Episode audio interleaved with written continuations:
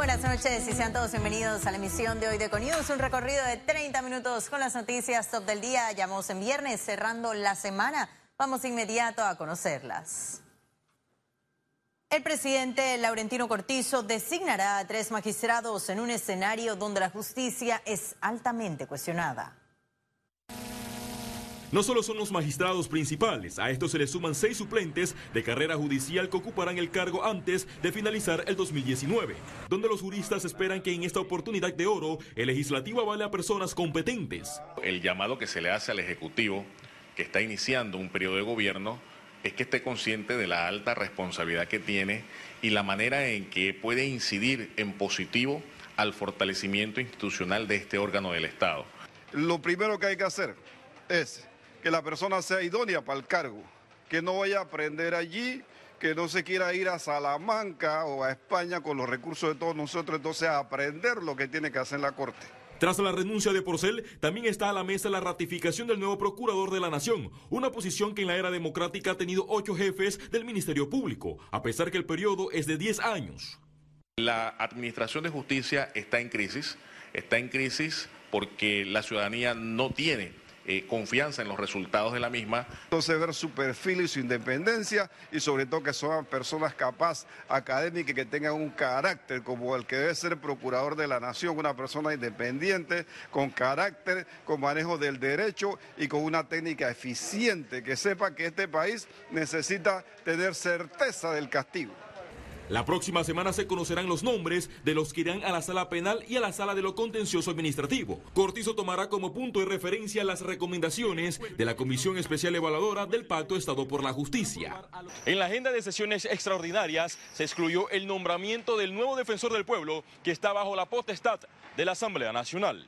Félix Antonio Chávez, Econius. El presidente de la Cámara de Comercio, Jorge Juan de la Guardia, exhortó al mandatario Laurentino Cortizo a seleccionar magistrados de la Corte con un perfil incorruptible. A personas que tengan valores intachables, ética, moral y que más que todo sean completamente incorruptibles. Aquí necesitamos gente honesta. El país ya está cansado de la corrupción y de la impunidad y necesitamos un país que tenga certeza de castigo y donde exista un pleno Estado de Derecho, donde los fallos sean en derecho.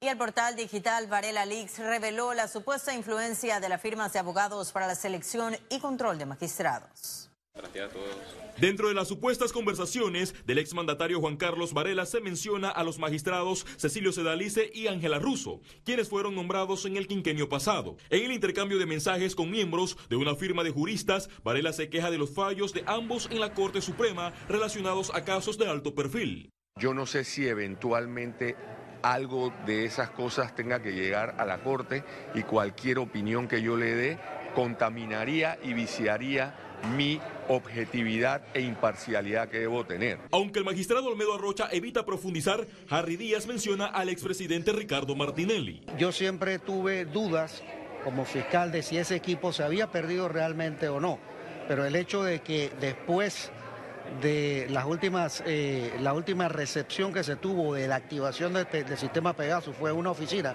y lo tengo que decir porque eso es parte del proceso, una oficina que pertenece al grupo de Ricardo Martinelli, eh, para mí no había duda de que ese equipo todavía estaba vigente aún después de haber terminado el periodo de Ricardo Martinelli. Los Varela Leaks reflejan el poder de las firmas para recomendar y controlar las decisiones en la máxima corporación de justicia, lo que antes era un secreto a voces. Alguien está editando esto, ¿no? Obviamente usted ve que solamente va dirigido a Varela y el resto de las personas qué. Entonces esto te deja un sinsabor que es obvio, es evidente eh, nadie puede comprar un equipo, esta, este software, porque en realidad es un software. No cualquiera, no cualquiera tiene 15 millones de dólares. Recientemente el expresidente Varela reconoció que fue interceptado. Sin embargo, manifestó que parte del contenido fue alterado. Félix Antonio Chávez, Econius.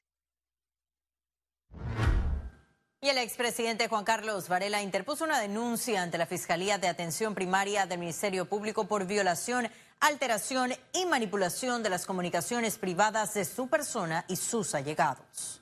Mediante un comunicado, el expresidente mostró capturas de imagen de mensajes recibidos a través de la aplicación WhatsApp, en donde lo amenazan con publicar sus conversaciones privadas en el periodo 2014-2017. El exdirector del Consejo Nacional de Seguridad, Rolando López, también recibió mensajes similares del mismo número telefónico. A la fecha, los famosos Varela Leaks contienen conversaciones exclusivas al periodo 2017-2018. En el comunicado, el presidente exige que se investiguen las interceptaciones y solicitó que se buscará asistencia tecnológica internacional para dar con los responsables. Y el relator de la Corte Interamericana de Derechos Humanos, Edison Lanza, planteó la importancia de la libertad de expresión para fortalecer así la democracia. Lanza, en una conferencia del Consejo Nacional de Periodismo, destacó que la libertad es la primera víctima de las convulsiones políticas que viven los países de la región, poniendo como referencia Chile, Bolivia, Venezuela, Nicaragua y Panamá. Además, mostró su preocupación por la situación que atraviesan los medios de comunicación y periodistas del país debido al aumento de las demandas con exagerados montos, apuntó que la libertad de expresión tiene la misión fundamental de dar a conocer los derechos de las personas y procurar que los mismos no sean violados. La verdad es que la región vive una situación realmente compleja y la libertad de expresión está en el centro de esa situación. Eh, climas muy polarizados, gobiernos autoritarios, el ejercicio del derecho a la manifestación y la protesta, la represión de muchas de las protestas que están ocurriendo también con un uso desmedido de, la fuerza por parte de los gobiernos. Eh, por lo tanto, el mundo vive una situación muy compleja, la democracia, eh, digamos, ha fragilizado en muchos países. La idea de un posible cultivo de cannabis en Panamá generó gran debate en la Asamblea Nacional tras el estudio del costo con distintos sectores y seamos claros. Una subcomisión del órgano legislativo continúa con el análisis del anteproyecto que busca legalizar el uso medicinal de la marihuana, donde no hay consenso en diversos artículos relacionados a la siembra. Nosotros estamos a favor de la importación de producto terminado. Nos preocupa grandemente que se cultive en Panamá, aun cuando dicen que vamos a tener muchos controles, que todo va a ser, que hay trazabilidad del producto, nos preocupa. La iniciativa establece una licencia para los fabricantes por 200 mil dólares, sumado al monto de 3 billones en capital en una cuenta bancaria. Algunas personas quizás por, por falta de conocimiento piensan que el cultivo es sembrar en la tierra. Este, eso, eso no es lo que intentan aprobar aquí. Aquí intentan aprobar es el cannabis medicinal. Y el cannabis medicinal, por el de no recreativo, estamos hablando de que tiene que tener una metodología de cultivo en ambientes controlados. Ante los cuestionamientos por la importación y exportación del producto, quienes necesitan el cannabis insisten en la legalización. Nosotros lo que queremos es que el medicamento esté disponible para nuestros pacientes a un costo accesible y que ellos puedan tener la posibilidad de comprarlo, porque de nada sirve tenerlo y que no puedan acceder por los altos costos. Una vez culminado el análisis, la comisión enviará el proyecto al Pleno de la Asamblea Nacional. Félix Antonio Chávez, Econius. Economía. Colombia suspendería el nuevo aumento arancelario en cuatro semanas, así lo informó el ministro de Comercio e Industrias de Panamá, Ramón Martínez.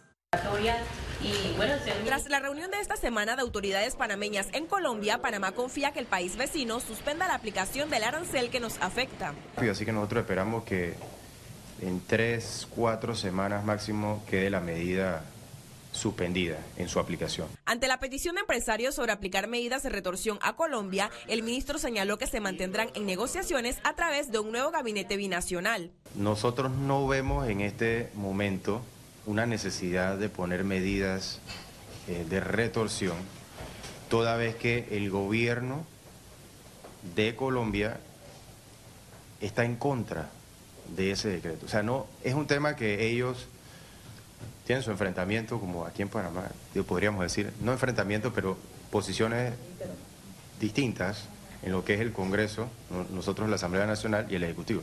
El Ejecutivo se manifestó positivo ante la situación. Además, indicó que mientras se resuelva esta disputa, se concentrarán en mejorar temas comerciales y aduaneros. Ciara Morris, Econews. Y a raíz de este anuncio del gobierno, el economista Augusto García recomendó a Panamá evitar las medidas de retorsión contra Colombia. El tema es que no es fácil hacer medidas de retorsión o retaliación, sobre todo en el marco de las relaciones eh, económicas y comerciales entre Panamá y Colombia. Nosotros eh, tenemos una fuerte inversión, presencia de eh, empresas colombianas en Panamá, de manera que de pronto la retorsión podría ser peor que lo que está ocurriendo actualmente. Panamá participará del foro Bloomberg de ese 2019, el mayor evento mundial de negocios. El Ministerio de Comercio e Industrias informó que en ese evento Panamá se promocionará como un hub logístico, financiero y tecnológico. El foro que se realizará del 22 al 23 de noviembre en Beijing, China, solo invitó a 500 personas del mundo. Panamá será el único país de América con amplia participación. Ya tenemos algunas reuniones preagendadas con empresas de la talla de FedEx, por ejemplo, donde vamos a hacer presentaciones sobre temas logísticos. Hemos pensado reunirnos también con grandes fondos de inversión, eh, donde vemos eh, potencial para eh, realizar obras con la nueva ley de APPs. tenemos pensado también ver posibles reuniones con aerolíneas. La movilidad eléctrica ya es una realidad en Panamá. No solo protege al ambiente, sino que genera ahorros a sus usuarios. El uso de vehículos eléctricos en Panamá es una práctica en crecimiento y que no afecta el ambiente como carros convencionales. Estos son tecnologías que vienen en, franco crecimiento, son eh, tecnologías emergentes. En Centroamérica, en Panamá, nosotros pudiésemos, ya se están hablando cifras eh, tal vez no ratificadas de entre 200 y 300 vehículos eléctricos. La empresa de energía Celsia, que ofrece estaciones de carga para estos vehículos, asegura que son múltiples los beneficios. No contamina, esa es una de las principales características que tiene la movilidad eléctrica es el no ser contaminante con el medio ambiente, al requerir mucho menos mantenimiento porque tiene muy, mucho menos piezas o cantidades de, elementos que forman parte del motor y del vehículo per se, requiere mucho menos mantenimiento, lo que al final va siendo un beneficio directo a la economía del usuario. El encendido de estos carros sin emisión de ruido es una de sus principales características. Alcanzan altas velocidades sin dificultad y sus sistemas de carga al estar al 100% pueden alcanzar hasta 300 o 400 kilómetros de distancia. La Secretaría de Energía y la Autoridad Nacional de los Servicios Públicos ven este tipo de movilidad como el futuro del mercado eléctrico en Panamá. Ciara Morris, Econews. Y como una herramienta de promoción de la marca Panamá fue lanzada la experiencia de la Cutarra. El objetivo de esa iniciativa presentada por el Ministerio de Relaciones Exteriores es el atraer inversiones extranjeras e impulsar actividades económicas en el interior del país que produzcan intercambios y experiencias exitosas a través de las misiones diplomáticas. El objetivo es que los representantes de otros países en Panamá recorran los diversos y coloridos escenarios de la geografía nacional, su historia y también sus tradiciones para que se conviertan en entes replicadores de las bondades de Panamá como destino de inversión y turismo. Y ahora sí ha llegado el momento de conocer un resumen de la jornada bursátil de este viernes 15 de noviembre. Adelante. El Dow Jones cotizó en 28.004,89 puntos, sube 0.80%. El IBEX 35 se situó en 9.261,40 puntos, aumenta 0.96%. Mientras que la Bolsa de Valores de Panamá cotizó en 459,92 puntos, no tuvo variación porcentual. Ahora veamos en detalle el volumen negociado en la Bolsa de Valores de Panamá.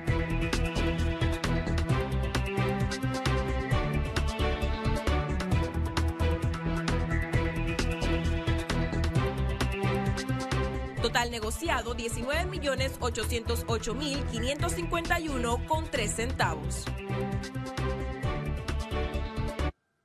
Y en breve estaremos de regreso con las notas internacionales, pero recuerde, si no tiene oportunidad de vernos en pantalla, puede hacerlo en vivo desde su celular a través de una aplicación destinada a su comodidad y es cable on the go. Solo descárguela y listo. No se vayan, que en breve estaremos de regreso con mucho más de la emisión de hoy de Econius. Ya volvemos.